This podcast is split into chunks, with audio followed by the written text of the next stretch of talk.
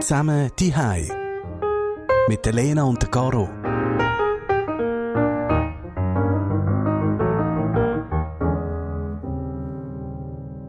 Hey, Beziehungen führen, so im Homeoffice und mit Isolation. Also wenn ich mir jetzt überlege, ähm, wir haben schon ein paar Mal ansatzweise darüber geschwätzt, aber wenn ich mir jetzt deine Situation überlege, du wohnst noch mit drei anderen Personen und einem Hund in einem Haushalt und ihr seid jetzt viel mehr daheim als sonst. Ich stelle es mir relativ beengend vor. Wie ist das? Es, es ist beengend und ich muss dazu sagen, wir wohnen in einem großen Haus. Also, und es ist trotzdem, geht man sich gegenseitig ganz ehrlich auf den Keks. Und es sind mhm. wirklich so, das passiert immer wieder. Also bei uns ist vor allem, finde ich, so das Wochenende ist so ein gefährlicher Moment, also gefährlicher Moment, der Moment, wo es einfach am ehesten zum, zum, äh, zum Konflikt kommt. Und ähm, was mir noch geholfen hat, wir haben bei SRF 2 Kultur Psychologie-Professor gehabt, Herr Guy Bodemann, und der hat einen guten Tipp gegeben, man muss sich dem einfach bewusst sein.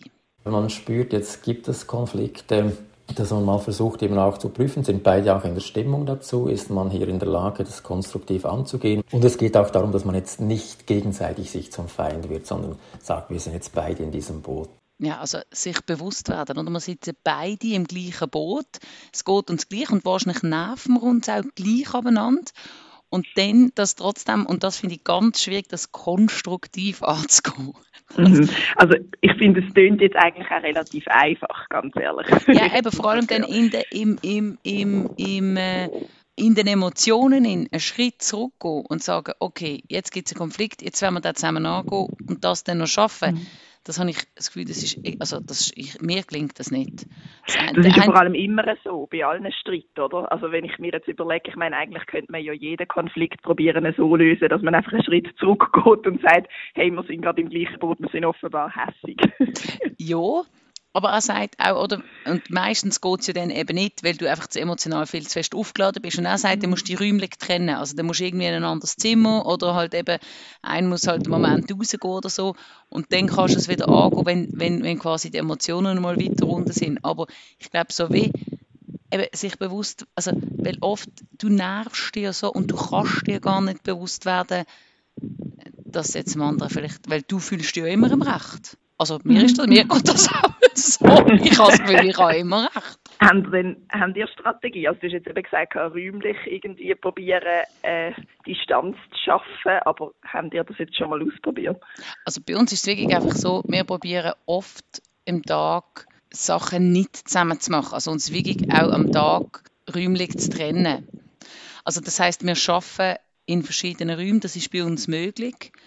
Und, und dann kann es wirklich sein, dass wir uns Morgen lang nicht sehen oder so, weil er einfach in seinem Raum ist und ich in meinem und Kinder sind irgendwo an, an, an ihrem Homeschooling, dass man sich so ein bisschen probiert, aus dem Weg zu gehen, räumlich und auch, dass wenn wir rausgehen, also jeder von uns geht einmal spazieren, dass wir das eben auch nicht zusammen machen. Also wir versuchen bewusst viel nicht zusammen zu machen. Dann geht der eine geht joggen, der andere geht spazieren oder dann sind die Kinder mal draußen im Garten, aber einfach so, dass dann ein bisschen aneinander vorbeikommst. Weil ich glaube, wenn wir die ganze Zeit permanent zu vier zusammen wären, also dann wäre ich glaube schon ausgezogen.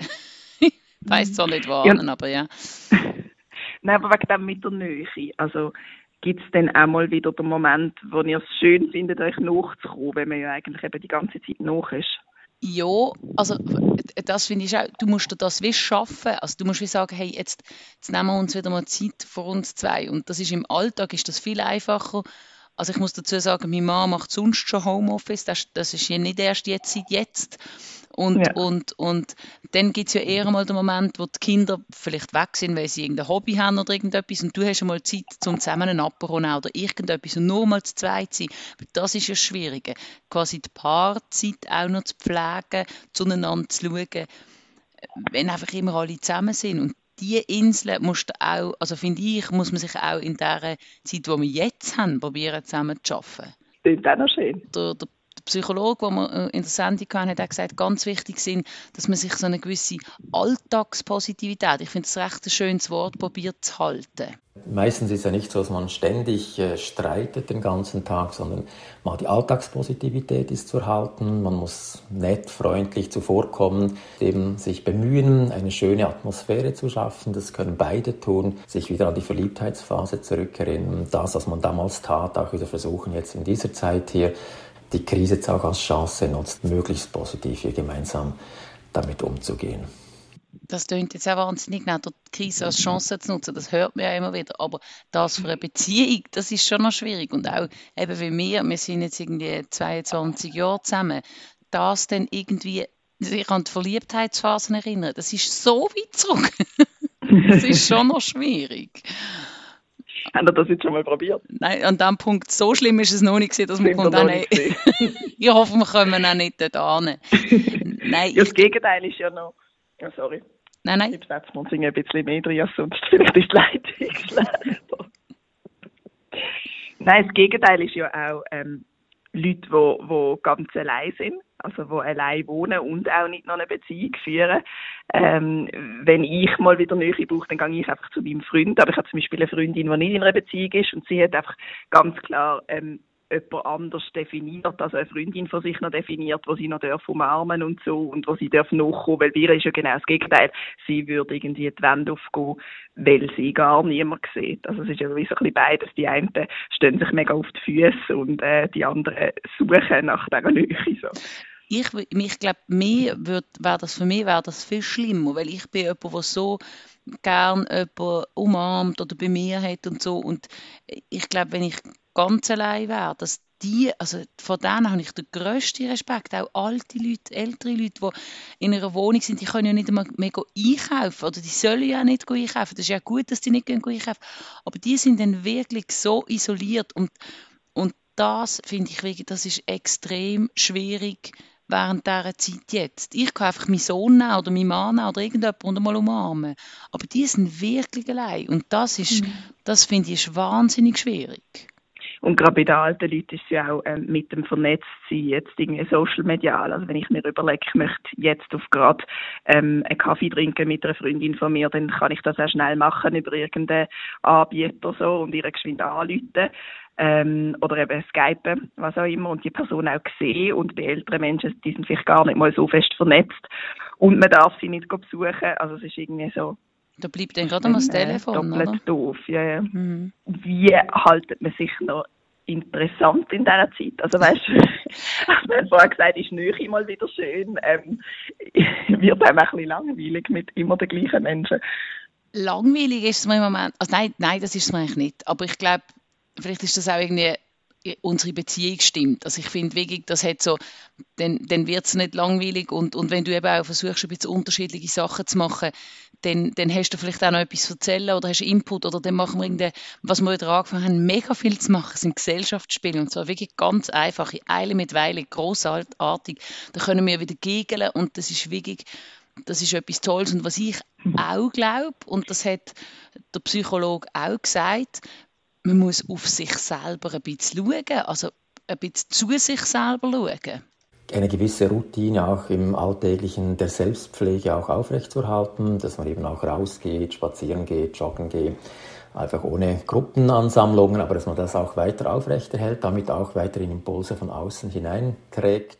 Aber man kriegt Impuls von außen, wenn man Sachen unternimmt, so gut es halt jetzt im Moment geht, aber auch, dass man auf sich selber ein bisschen schaut, so ein bisschen ja, dass man nicht gerade ganz verlottert. Mhm, das ist etwas, was ich im Fall mega gemerkt habe. Also ich habe gemerkt, okay, ich bin die meiste Zeit vom Tag allein. Und sonst einmal im normalen Alltag bin ich mega gut in mir Zeit nehmen für mich selber. Ich nehme mir dann einmal irgendwie wirklich einen ganzen Tag, einfach so, sei es der Freitag, wo ich frei habe, oder ein Samstag, wo ich so mega plan für mich. Ähm, ich gehe allein lesen in einen Kaffee. Ähm, ich nehme zu oben ein mega langes Bad, ich äh, gehe allein ins Kino, so Sachen. Und jetzt, äh, wenn ich so die ganze Zeit allein bin, dann äh, vergesse ich das ein bisschen. Man vergisst sich so den Raum zu nehmen für sich selber, wenn man ja eh schon die ganze Zeit hat. Und ich finde das wirklich ein Thema, das wir ähm, gerade morgen eigentlich könnten besprechen so. Morgen könnten zum Thema machen. Dazu fände ich auch Input von euch mega spannend Ähm, uns kann man nämlich jetzt neu schreiben auf WhatsApp. Man kann uns Spruchnachrichten schicken.